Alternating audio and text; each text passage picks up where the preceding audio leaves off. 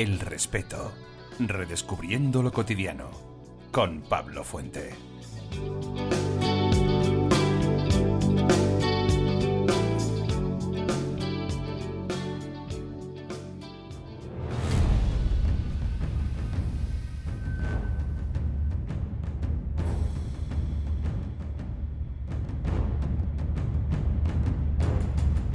¿Sabrías sobrevivir a una situación extrema?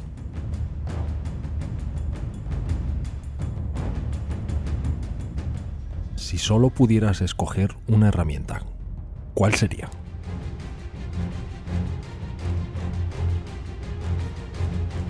¿Sabes cómo recolectar y potabilizar agua?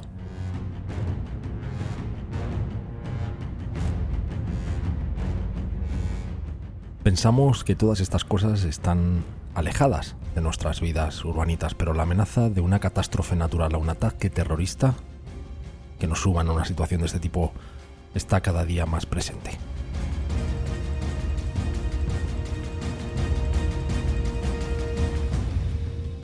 Si hay una persona preparada para la supervivencia extrema, ese es Carlos Vico. Carlos ha recorrido los lugares más inhóspitos del planeta prácticamente sin equipo, aprendiendo a sobrevivir en las condiciones más adversas, localizando in situ los recursos suficientes para salir adelante.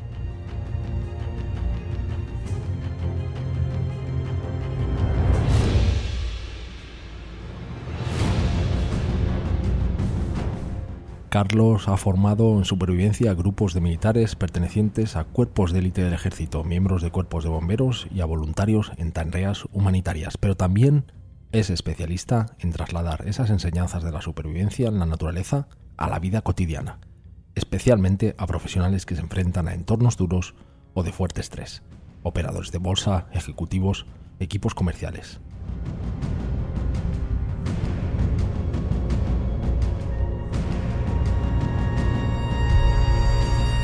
Hoy, en el respeto, aprendemos sobre la supervivencia.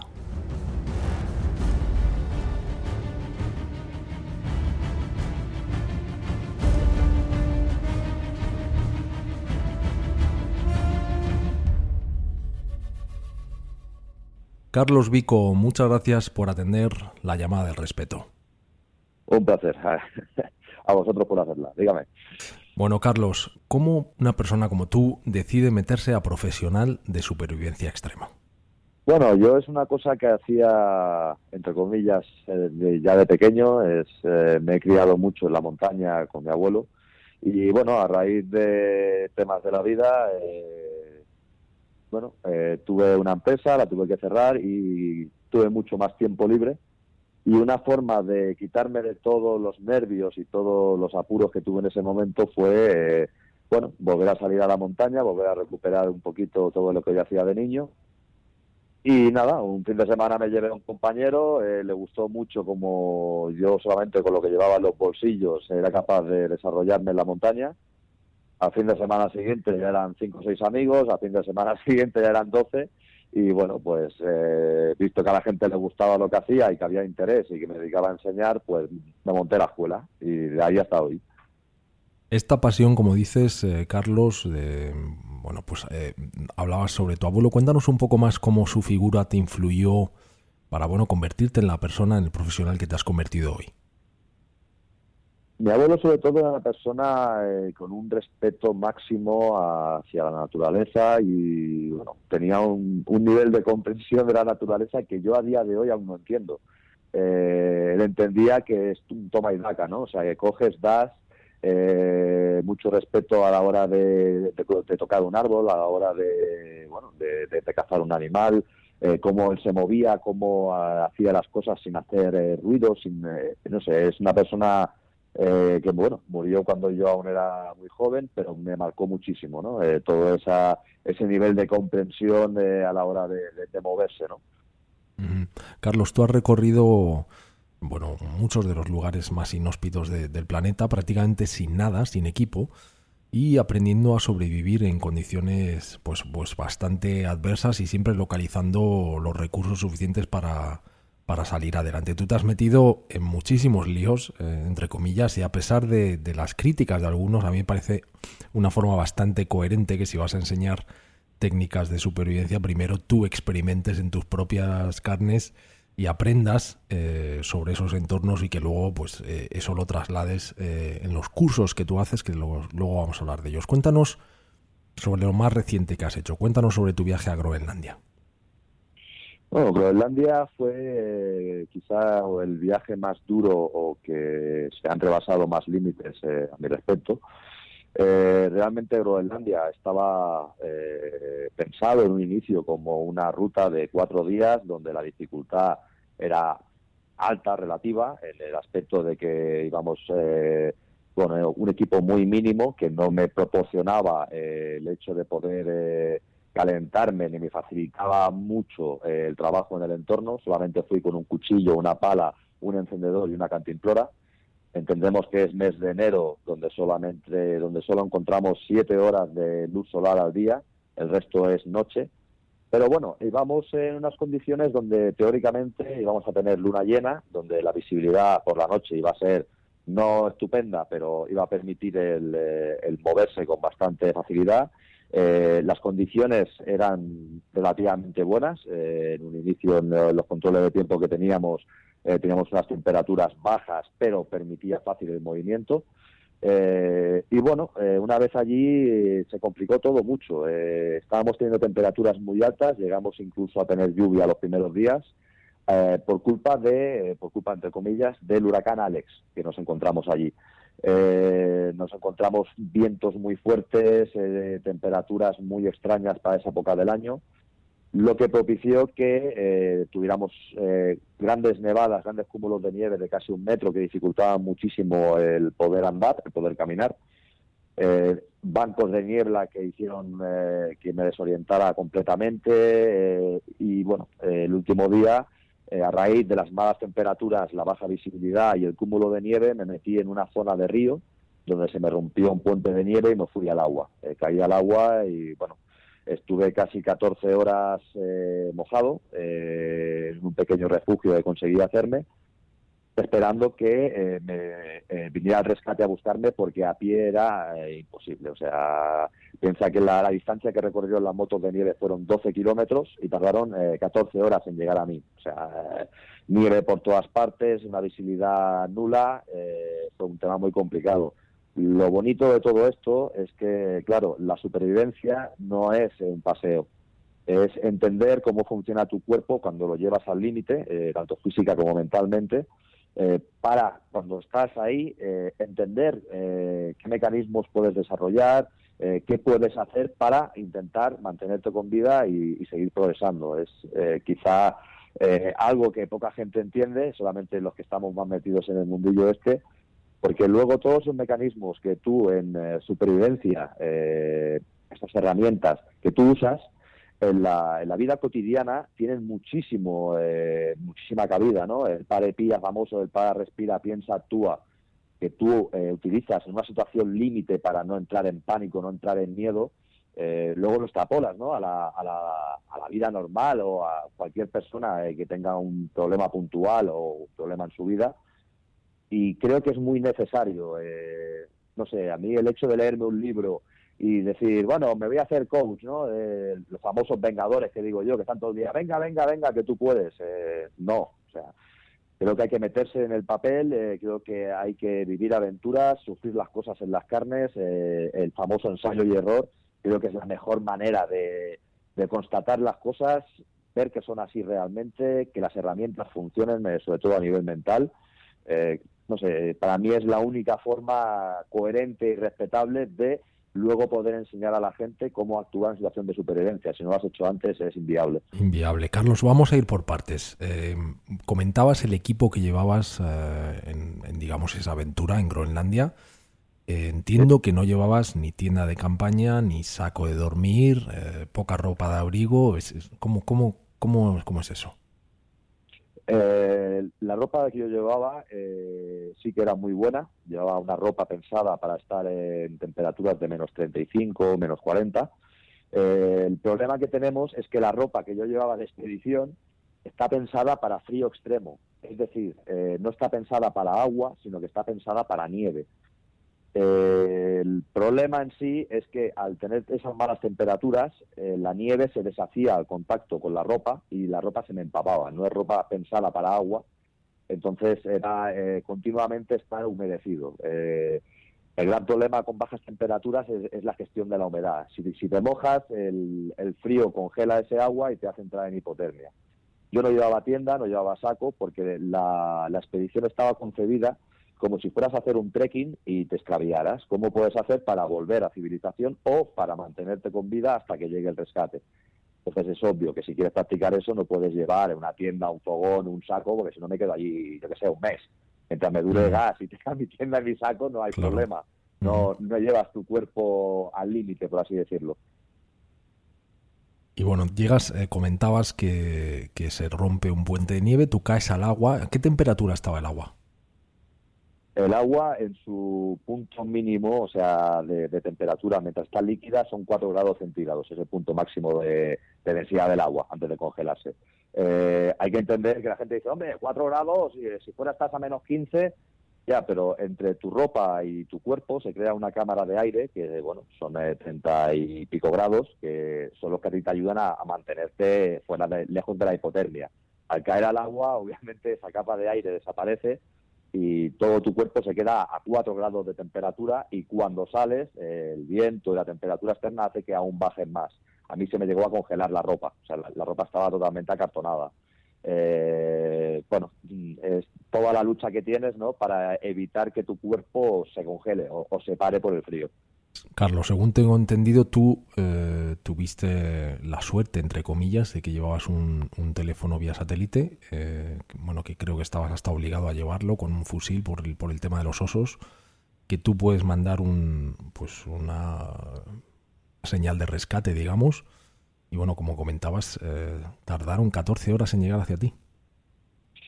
Sí, eh, tenemos que entender una cosa. Eh, yo, como Survival Strength, como empresa, tengo todo un equipo detrás. O sea, que nadie se piense que yo me he metido ahí a lo loco.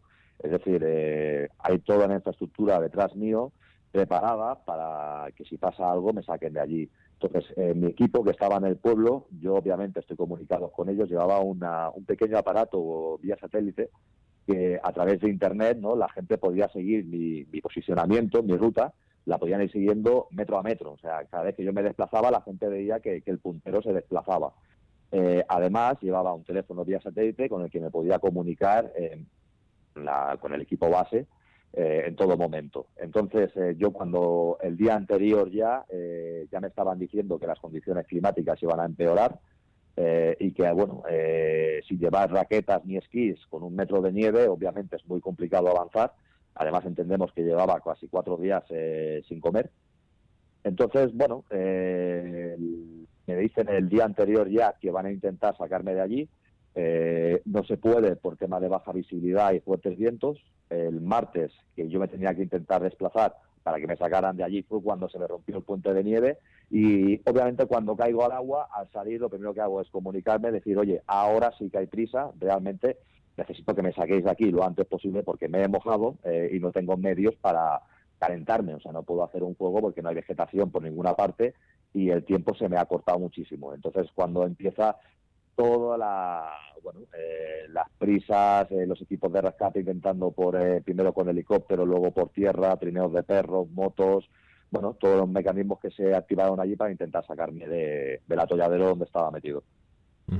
Cuánto tardaron bueno tú tú antes comentabas que luego quiero hablar de eso en, detalle, pero tú comentabas que una de las técnicas que tú utilizas es el, el pare pía, el para, respira, piensa y actúa. Tú en ese momento eh, te das cuenta del lío en el que te has metido o, sabes, eres consciente perfectamente del tiempo que te queda? Eh, piensa una cosa, la supervivencia en sí, eh, lejos de todo lo que se ve en la televisión, eh, bueno, por donde quieras, es muy básica. Al final la supervivencia es una situación en la que tu vida corre un riesgo en un tiempo determinado. O sea, tu vida vas a morir y cuánto tiempo eres capaz de alargar ese momento o para poder salir de ese momento sin morir, ¿de acuerdo? Lo principal es entender cómo funciona tu cuerpo dentro de un entorno concreto. En, frío extremo, eh, tu cuerpo reacciona a esa temperatura, pues eh, haciendo vasoconstricción de los vasos y hay todos unos apartados eh, donde vas por pasos. tienes paso uno, paso dos, paso tres y el paso tres es mi cerebro se desconecta y mueres, ¿no? Entonces, tú eres consciente de que entras en el paso 1 y es cuando avisas, eres consciente de que vas a llegar al paso 2 y sabes que tu tiempo eh, se va reduciendo, se va cortando y eres consciente en todo momento de esos pasos. Es decir, eh, intentas eh, calentarte manos, pies para evitar congelaciones, intentas hacer ejercicio para mantener el calor corporal alto y, no entrar en hipotermia. Y sí, eres consciente en todo momento de que tu tiempo se va agotando, le vas metiendo prisa al equipo de rescate, porque cada vez estás más débil, cada vez eh, tienes eh, los tendores más fuertes, cada vez tu cuerpo te pide dormirse, que es el gran peligro de la hipotermia, es dormirse con, eh, hipotermia porque no te vuelves a despertar. Y es todos esos mecanismos que vas teniendo y que te, das, que te das cuenta que tu tiempo se está acabando realmente. Carlos, uno de los objetivos tuyos en esa expedición era aprender sobre los locales de allí, el pueblo inuit que bueno, son gente que al fin y al cabo se ha adaptado. Tú entiendo que estudiaste muy bien eh, pues toda esa sabiduría y, cómo esa población se ha adaptado a esas condiciones tan extremas, ¿no? Sí, obvio. O sea, lo, que no puedes hacer es eh, llegar a una, a, una, a una localización como es Groenlandia y, ser tan, yo no hablo de chulería, ¿no? Pero de decir que yo ya lo sé todo y me meto ahí. Es todo lo contrario, ¿no? Eh, lo que tienes que hacer es eh, a las personas que viven allí, que están adaptadas a ese medio, intentar recoger al máximo toda esa información que ellos tienen, eh, intentar adaptarla a lo que tú ya sabes para luego poder actuar. Yo de los Inuit estuve con ellos tres días y la verdad es que fue algo para mí maravilloso, espectacular, primero por conocer esta etnia tan particular, ¿no? Que no conoce la violencia, que siempre lo ves con una sonrisa en la cara, pero también todos los mecanismos que ellos son capaces de desarrollar en nieve es impresionante. O sea, yo no he visto a nadie tan adaptado a un medio como ellos. O sea, los vikingos no fueron capaces, con todo lo que son los vikingos fuertes, eh, murieron, eh, se extinguió, o sea, se tuvieron que ir, no fueron capaces de sobrevivir allí. En cambio, los inuit se han mantenido ahí desde, bueno, desde hace muchísimos años y es como ellos tienen la capacidad de, ver el hielo, de, leerlo, de saber dónde pueden pisar, de dónde no pueden pisar, eh, cómo encontrar alimento. Es, una, es, increíble poder vivir con ellos. Lo que nosotros quizás llamamos supervivencia para ellos es como un saber que, se va transmitiendo de, generación en generación, ¿no? No, yo realmente creo que el gran problema que tenemos es, eh, la palabra supervivencia está muy mancillada. Eh, a través de películas como Rambo, como el programa de Último Superviviente, etcétera, eh, hay que diferenciar mucho entre subsistencia y supervivencia. Subsistencia es simplemente en un entorno fuera de mi, zona de confort, donde lo que yo necesito para seguir viviendo no, está presente, tengo que conseguirlo. Eso es subsistencia, o sea, pasar un tiempo determinado teniendo que conseguir comida, agua, refugio, ¿vale? Eso es vivir en una zona determinada durante un tiempo. Supervivencia es eh, lo que decíamos antes. ¿Qué le ocurre a mi cuerpo en una situación concreta donde mi vida corre un riesgo? Todos los mecanismos a nivel eh, psicológico, eh, miedos, pánicos, a nivel fisiológico, a nivel adrenalina, a nivel muscular, todos esos aspectos que se desarrollan, eso es supervivencia, es muy diferente a supervivencia. Yo aprendí técnicas que ellos usan, que ellos utilizan, las usé para intentar subsistir durante cuatro días y realmente eh, al llevar mi cuerpo al límite de no dormir apenas, de no comer, apenas beber agua durante cuatro días y el último día caerme al agua, desembocó todo en una situación de supervivencia extrema. Es decir, mi cuerpo se estaba muriendo y mi mente intentaba mantener mi cuerpo despierto. Eso es, la supervivencia es el último día en sí. Lo otro fue subsistencia. Carlos, coméntanos eh, la técnica, o no sé si lo llamas técnica, pero tú comentabas antes lo del el para, respira, piensa y actúa. Cuéntanos en qué consiste esa, esa regla técnica. Bien, eh, el para pía es, eh, bueno, es como un, mantra, ¿no? para es simplemente no sigas la inercia de la situación, es decir, en Groenlandia, ¿no? Cuando te caes al agua, entras en pánico, lo primero que te dice el cuerpo es corre, eh, genera calor, eh, eh, para, a ver, ¿qué, ¿qué está pasando aquí? ¿no? paras, respiras, te, te concentras en la respiración, simplemente con el mecanismo de pensar en que estás respirando y notar cómo el aire entra, sale, ya entras en calma, ya eres consciente de lo que está haciendo tu cuerpo. Por último, o sea, siguiente sería piensa, eh, que es eh, en la situación en la que estás, qué tienes a tu alrededor para intentar solucionar ese problema, trazar un plan con lo que tienes en ese momento para solucionar el problema y por último actúa. Es una, una regla muy sencilla que se puede llevar a la vida cotidiana de la gente ante una discusión, ante un problema, cualquier cosa, en lugar de entrar en, miedo, en pánico, pues eh, para, respira, piensa, actúa.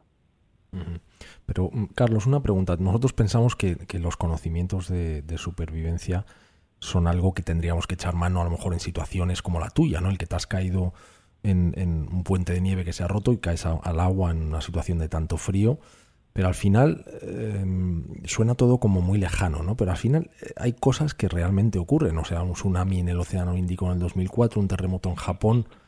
Al final, ¿crees que el tener este tipo de conocimientos o el tener acceso a este tipo de reglas para, piensa, eh, para respira, piensa, actúa, nos puede ayudar en una situación como esa, un, terremoto, un, un tsunami o incluso un ataque terrorista? Que luego vamos a hablar de eso. Sí, pero yo creo que no hace falta ir tan para allá realmente. Un accidente de coche, eh, eh, un atragantamiento, estoy comiendo una pizza y me atraganto, ¿no?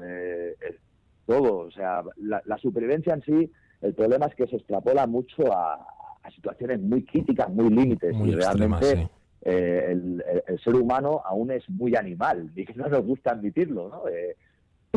realmente tú entras, no sé, estás con tu pareja y discutes eh, los procedimientos que vemos en, los animales, que es el, fight, me, peleo, el freeze, me quedo congelado, me bloqueo, eh, el run, huyo de la situación o, someterme a ella, ¿no?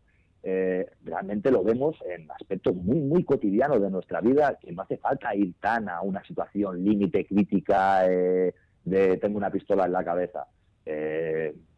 ¿Cuántas veces hemos visto un accidente y vemos a la gente mirando el accidente y nadie ayuda o nadie... No pasa nada, están, en pánico. Lo único que eh, nos hemos dado cuenta que eh, si tienes estos conocimientos y eres capaz de aplicarlos en un momento dado, eh, facilitan muchísimo las cosas. Los padres que tenemos niños, el niño igual se pega un, golpe y se hace una brecha y ves a gente que, oye, no sabe actuar en el momento, se ponen muy nerviosos. Mm, pare pía, o sea, para, respira, piensa, actúa, realmente funciona. Eh, si hablamos de terremotos, de tal, igual no vives ninguno en tu vida. Eh, prepararse para una situación tan hipotética, tan extrema como un tsunami, que pues no lo sé si hace falta.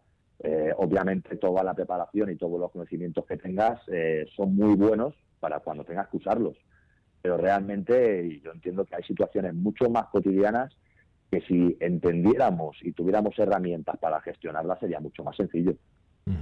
¿Crees que una de esas herramientas, quizás la más importante, sea el ser positivo ante ese tipo de circunstancias? Sí, pero hay que tener mucho cuidado con los tontos motivados, que digo yo, que eso es muy peligroso, un tonto motivado. Eh, yo a mí, eh, una de las cosas que, me, que no es que me moleste, ¿no? Eh, pero hay que tener cuidado con el tú puedes, con el si, el si quieres puedes, ¿no? hay que tener muy en cuenta que una actitud positiva es muy buena para una situación crítica, pero eh, hay que tener muy en cuenta nuestras actitudes. Es decir, si yo el ejercicio más grande que hago es ir del sofá al váter, esos 120 kilos, no voy a saltar un muro de dos metros y medio. Tengo que ser muy consciente de mis posibilidades y entender que, por más positivo que sea, no puedo hacerlo. Tengo que buscar mecanismos, tengo que buscar herramientas eh, para poder solucionar la situación. Al final piensa que la supervivencia es un puzzle. Tienes un tiempo determinado para, con tus conocimientos y lo que tienes a tu alrededor, solucionar el problema. Si se acaba el tiempo, mueres. Si lo solucionas antes, pues siguiente puzzle. La supervivencia es muy sencilla al final. ¿Es eso lo que te lleva a, crear eh, pues la empresa, ¿no? Que Survival Extreme, en la que impartís eh, cursos de supervivencia o, que, cuéntanos un poco lo que hacéis. Eh, al final es simplemente eh, hacer que la gente piense, pero piense de una forma correcta. al final un curso de supervivencia, como lo que estábamos diciendo, el abanico es tan extenso Porque si enfocamos la supervivencia a cualquier situación que tu vida corra un riesgo, el abanico es tan impresionantemente extenso que lo único que te puedo enseñar es a las dos únicas cosas que están presentes en todas esas situaciones. Una eres tú mismo, una eres tú mismo, si te vas a estar en cualquier situación que te acontezca a ti misma, y la otra es los mecanismos contra el, estrés, o sea, contra el pánico, para aprender a pensar en esas situaciones críticas. O sea, te enseño qué es lo que le va a pasar a tu cuerpo, por ejemplo, ante un calor extremo, eh, cómo tu cuerpo va a intentar sudar para refrigerarse, el gasto energético que va a tener, el consumo de agua, cómo conseguir agua, etcétera. Y la otra va a ser eh, que entiendas cómo funciona tu mente, porque la gente dice, no, el miedo es malo. No, ojo, el miedo no es malo. El miedo es un mecanismo que está ahí para la supervivencia. Realmente el miedo lo que te dice es, oye, tengo que pasar por fuera del edificio de una ventana a otra, el miedo te va a decir, ojo, que te puedes caer.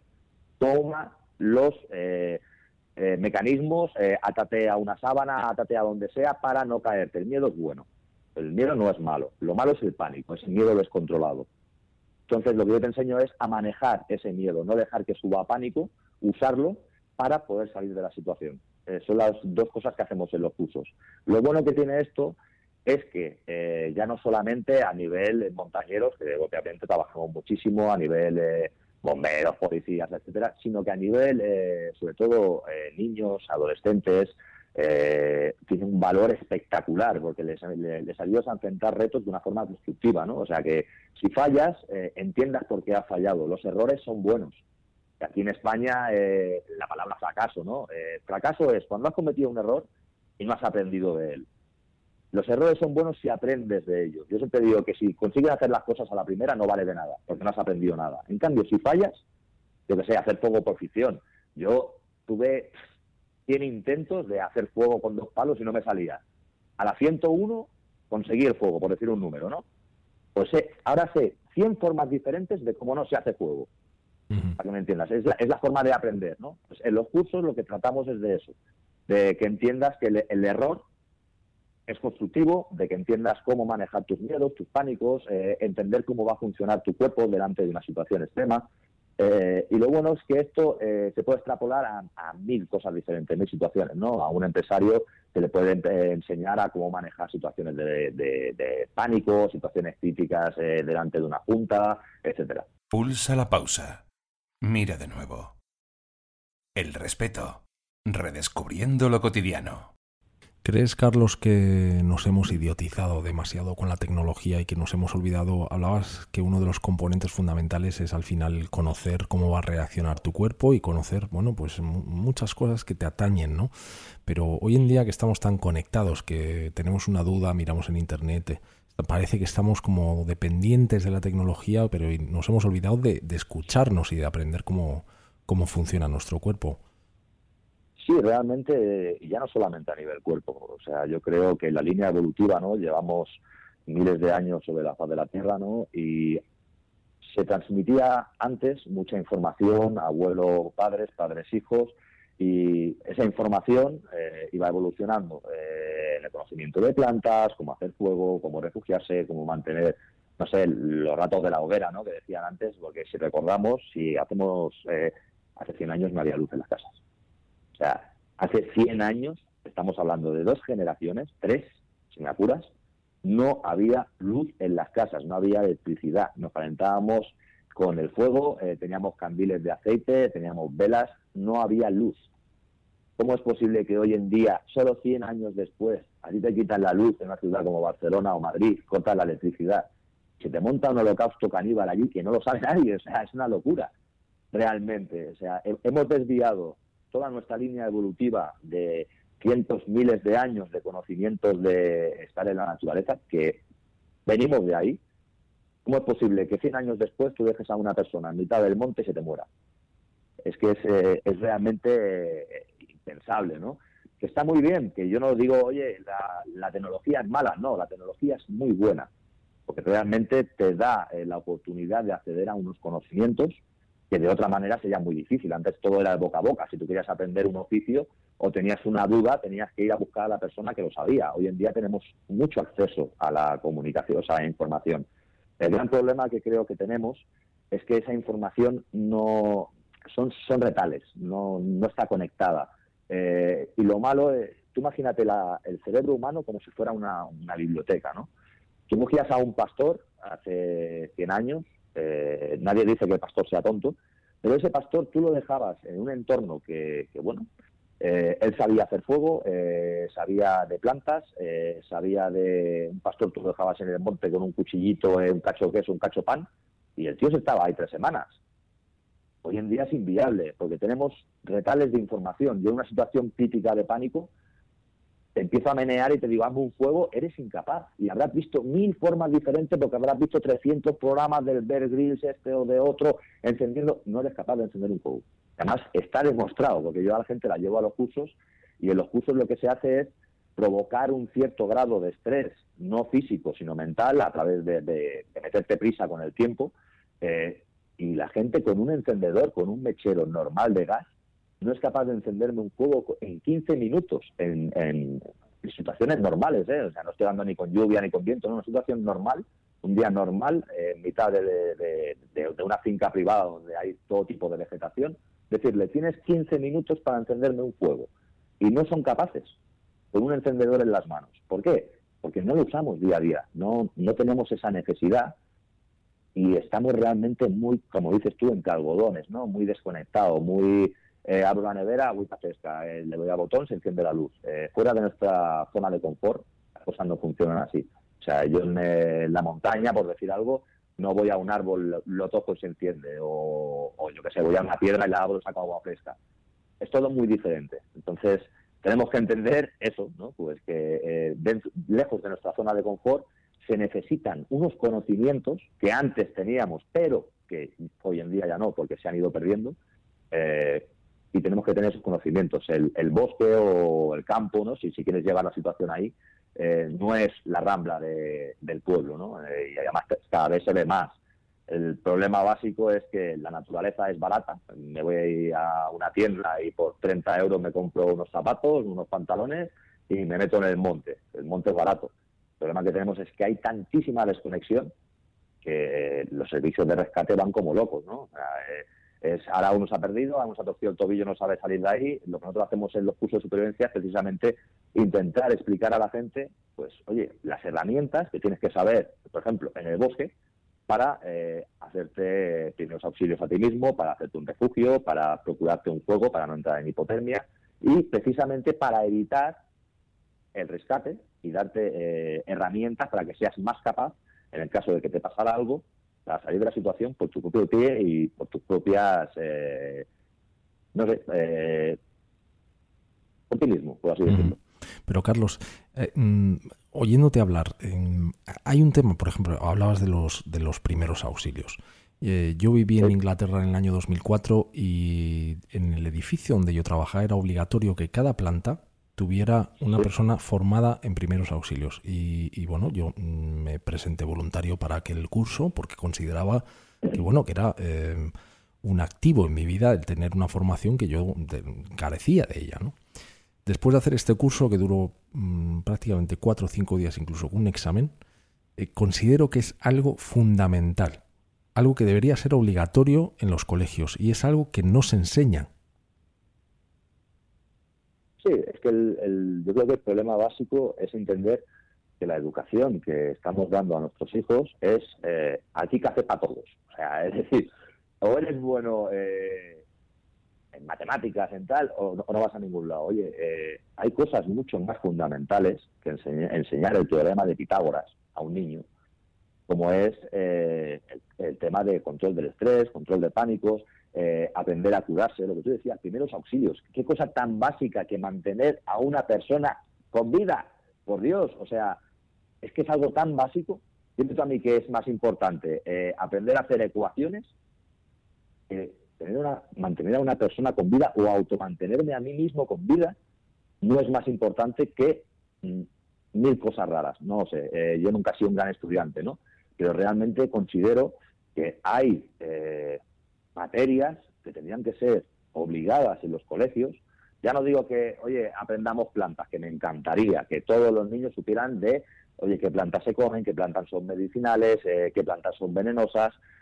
aprender de nuestra fauna, pero aprender bien. O sea, no durante tres días, no, eh, fauna ibérica. Mm, no. O sea, aprender las cosas fundamentales de nuestra zona. Aprender primeros auxilios, aprender a orientarse, si me pierdo, eh, aprender a hacer fuego. ¿Cómo no tengo que hacer un fuego para no quemar el monte?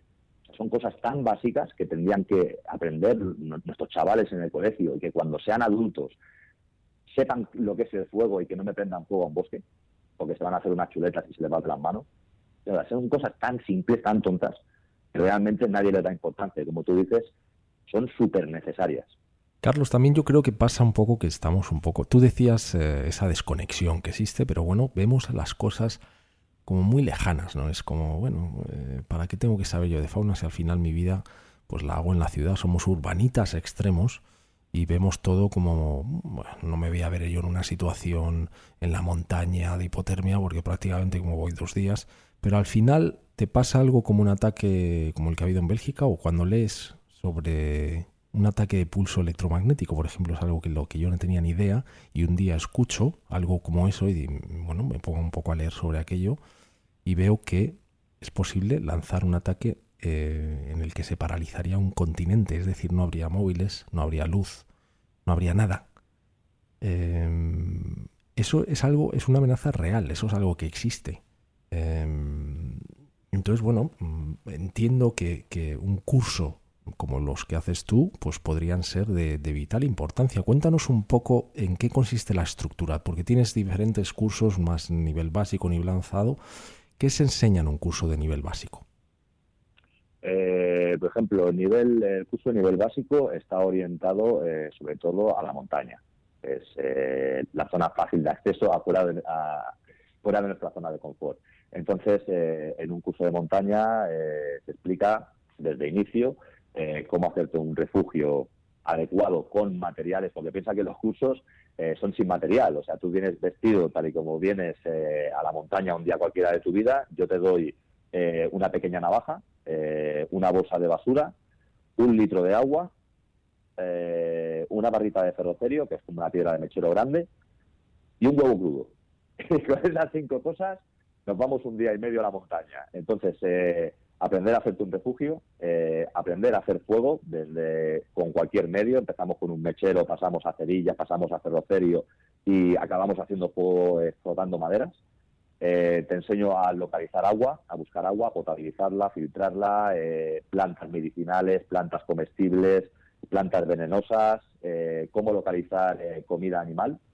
Es decir, es mucho más fácil. Piensa que la, nosotros en los cursos lo que tocamos es a lo simple. O sea, no te, no te voy a enseñar a poner un lazo para cazar un conejo. Para eso tienes que saber rastreo, tienes que saber qué animal quieres cazar. Lo simple, me levanto una piedra, ¿qué hay debajo? ¿Un escorpión? Vale, el escorpión, ¿cómo se cocina? Sigo así, larvas, ¿cómo esto? Eh, huevas de hormiga, eh, a lo fácil. O sea, levanto una piedra, cojo y en 15 minutos tengo la cena hecha. A lo fácil. Eh, luego también enseñamos primeros auxilios, pero sin botiquín, es decir, con medios que encontremos en nuestra en, nuestra ropa misma o pues, que hacemos desde para de hemorragias usando los cordones de los zapatos, hacer camillas con camisetas y con dos ramas de árbol. O sea, todo con material extremadamente básico que puedas llevar encima, que puedas encontrar en cualquier momento en tu zona.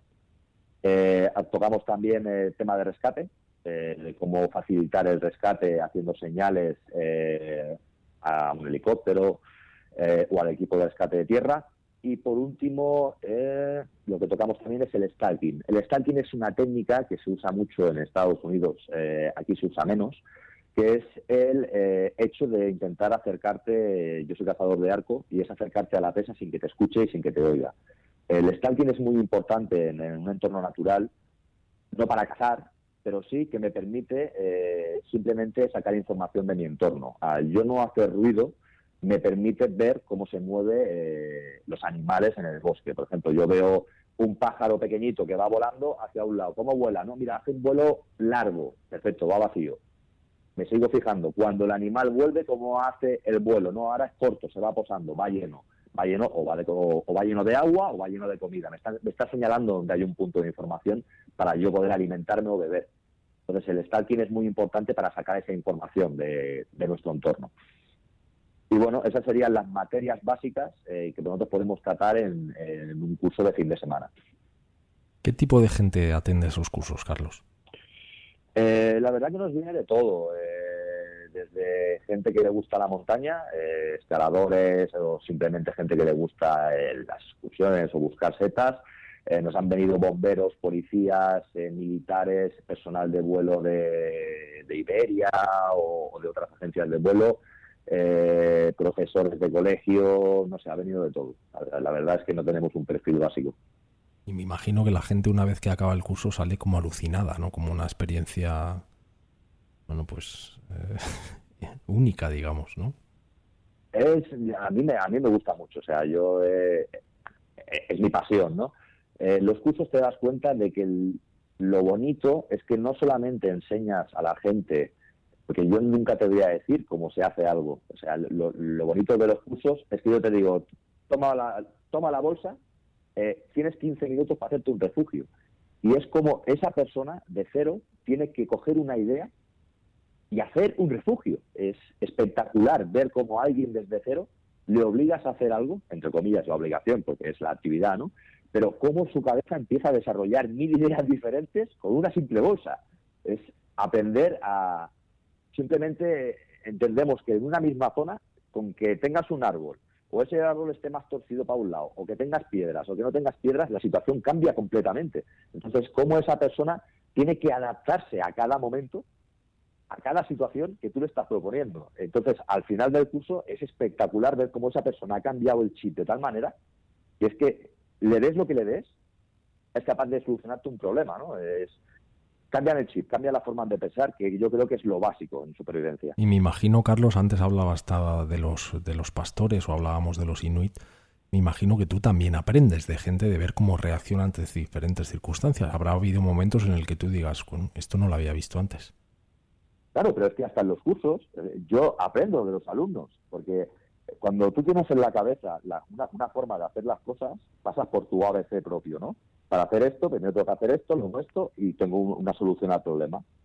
Cuando alguien no sabe ese ABC, lo desarrolla de cero y ves mil formas diferentes de hacer la misma cosa. Entonces, en los cursos la gente viene a aprender de mí, pero yo aprendo muchísimo hasta de un crío de 13 años que de golpe, yo qué sé, hace un refugio de una forma rara o hace un fuego de una forma que no había visto nunca. Entonces es un aprendizaje a dos bandas, ¿no? Yo enseño, pero aprendo de todo el mundo a la vez. Entrando un poco más en, circunstancias de, tipo supervivencia, eh, ¿qué es lo primero que tendría que hacer? Hablábamos del, del parepía, pero ¿qué es lo primero que tendríamos que hacer? ¿Buscar refugio, beber, comer? ¿Qué es, cómo, ¿Cómo lo orientas tú?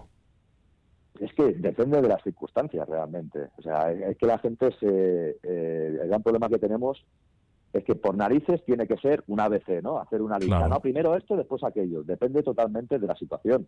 Si yo estoy en verano, decir algo, eh, con una temperatura de 25-26 grados, eh, estoy al lado de un lago, estoy... Eh, depende de cada, cada situación concreta y en cada entorno concreto, la lista variará. Yo estaba en el desierto y obviamente mi primera necesidad no era un refugio, era encontrar agua eh, estaba en Groenlandia y mi primera necesidad no era el agua, era buscar un refugio o hacer un fuego para poder calentarme. Es decir, en, cada situación realmente eh, tienes que intentar hacer el palepía, parar, respirar, pensar, actuar y hacer, si no quieres llevarlo al extremo, porque en el extremo, cuando vas al límite, cambia mucho el tema, ¿vale? Pero si no estás en el límite, simplemente trazando una, una pequeña lista, ¿no? De decir, vale, lo primero que me va a matar, ¿qué es? Frío, vale, Primera cosa, eh, refugio, o primera cosa, fuego, después refugio. Eh, oye, problema que tengo, hace mucho calor, eh, ¿tengo agua? No, primer problema, el agua. O sea, realmente en cada situación es totalmente diferente. Trazar una lista no, lo veo lógico. Hablabas de, vamos a hablar del agua, por ejemplo.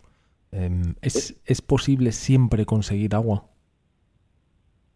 Tenemos que entender que el agua, el problema otra vez que tenemos en la cabeza, es que el agua tiene que ser, primera, en estado líquido, y segunda, el agua tiene que ser transparente, porque si no, no es buena. Eh, no solamente la encontramos en estado líquido el agua, es decir, eh, podemos encontrar, obviamente, el charco de agua, pero podemos recoger el agua del rocío que cae durante la noche, simplemente pasando entre las hierbas, eh, me pongo la, camiseta atada a las piernas y al pasar por la hierba consigo esa humedad. Que oye, eh, no, no sé, eh, e-, esa opción no existe. Tenemos que entender que las plantas tienen agua y que si yo someto a esas plantas a una temperatura, esa agua se va a evaporar y yo la puedo recoger por otros medios, un pozo de destilación, etcétera. Eh, en el desierto, desierto del Cherí, que yo lo he cruzado dos veces ya, eh, sin agua, sin comida, hay humedad. O sea, es que realmente el agua está presente en todo, en todo el planeta. Simplemente tienes que ser consciente de que esa agua, ¿cómo puedes recogerla? Tú entraste en el desierto. Y tú entraste en el desierto con una cantimplora vacía y saliste de ahí tres días después con una cantimplora llena. ¿Cómo haces eso? A ver, es que el, eh, dicho así es, es tremendo, pero es más fácil de lo que parece. O sea, yo realmente el, eh, el problema que tuve yo la primera vez que lo crucé eh, fui en solitario, estuve dos días eh, conviviendo con Bereber, viendo cómo ellos hacían, pero había gran, una gran barrera en el idioma. Entonces todo era con gestos y más o menos entendía lo que me decían, pero no, no, no entendí bien lo del pozo del agua. Entonces yo salí el primer día eh, a cruzar el desierto y realmente me encontré que bueno que a las 12 del mediodía tenía sed y dentro de mi tontería y estupidez del primer día pues me puse a acabar a las 12 del mediodía, que es hora de máxima calor, cosa que no hay que hacer nunca. O sea, tú si te fijas en tu entorno, no verás ningún animal moverse a las 12 del mediodía. Están todos enterrados bajo tierra porque bajo tierra se está fresquito.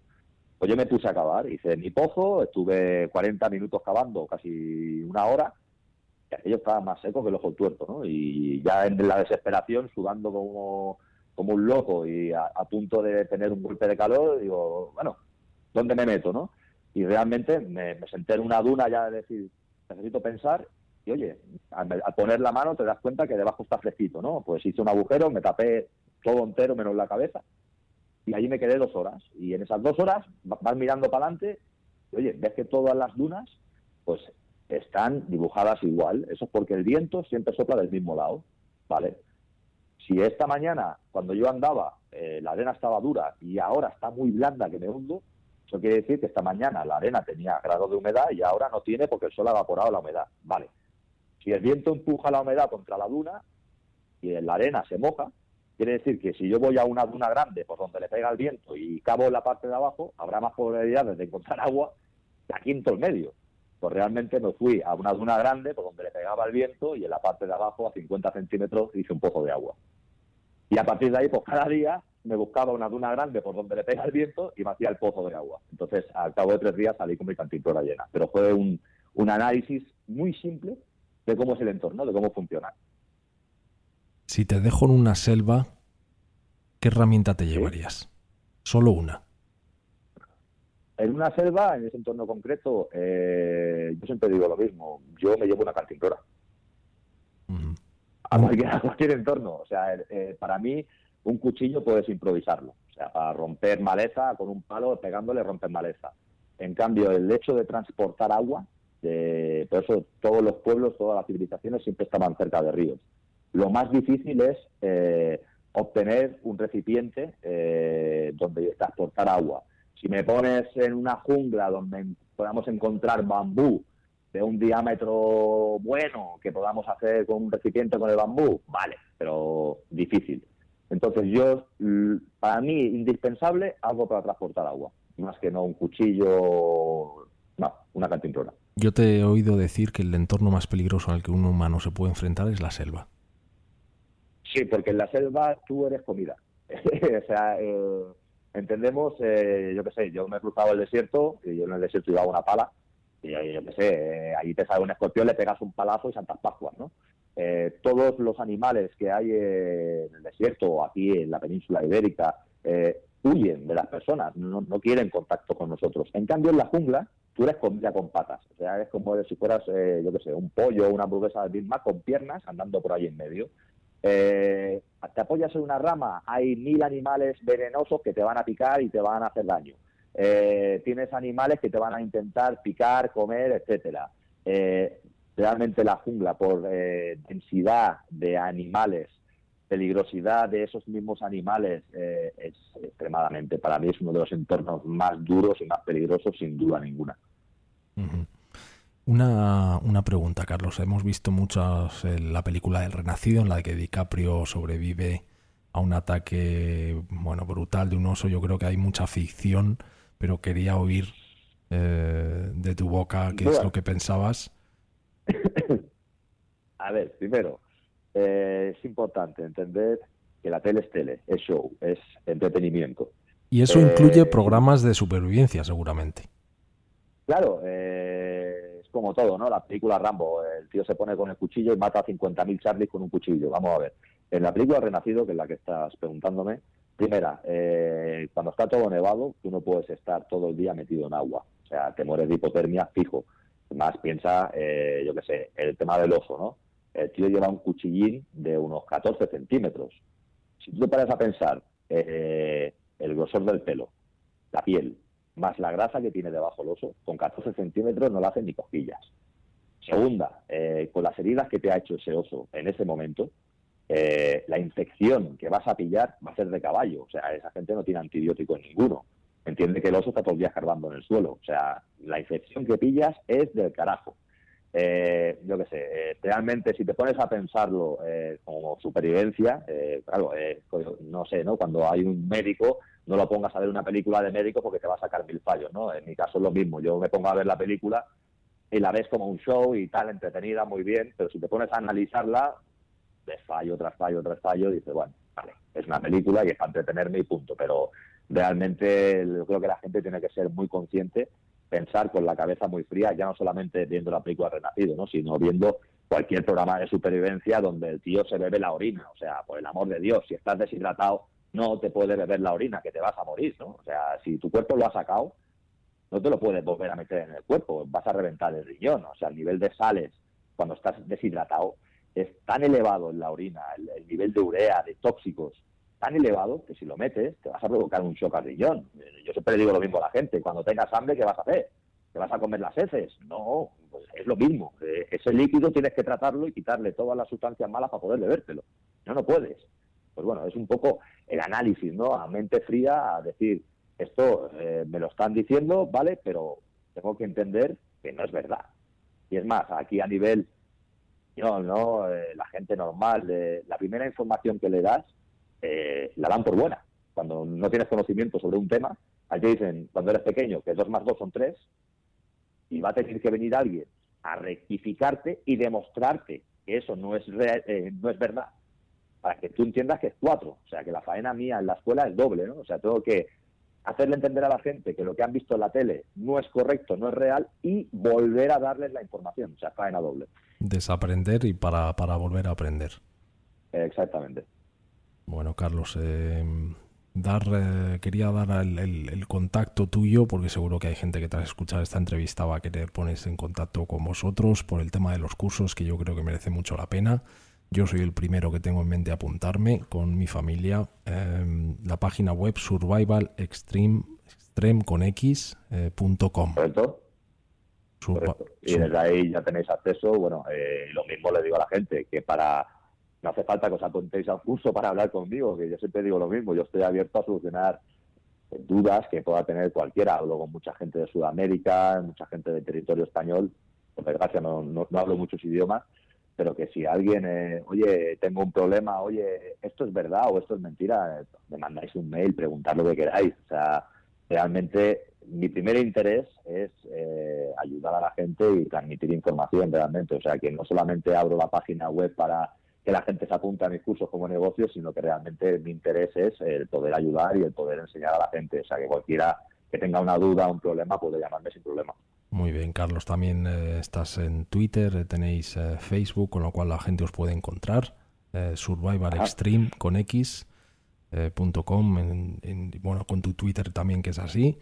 Y, bueno, pues yo ya te iré pidiendo hora para, para hacer uno de esos cursos con, con, nuestros, con mis dos niños. Eh, que lo que tengo ganas es que se desenganchen de ese iPad, eh, yo desengancharme también de mi, de mi teléfono móvil y ponernos un poco más en contacto con, una realidad y con unas circunstancias que aunque parecen lejanas, todos nos podemos llegar a, encontrar en algún momento y que al final el, saber, como decía el dicho, no, no ocupa lugar. Correcto. Carlos Vico, ha sido un placer tenerte en el respeto. Em, te seguimos en tus aventuras, esperamos que, bueno, que, siga saliendo todo también. Eh, y que, sigas formando a la gente y, seguiremos en contacto. Un abrazo muy fuerte, Carlos. Muchísimas gracias a vosotros, encantado de la entrevista y aquí me tenéis para lo que necesitéis. Descárgate la aplicación para escuchar todos los programas en tu móvil o tableta desde nuestra página web elrespeto.es.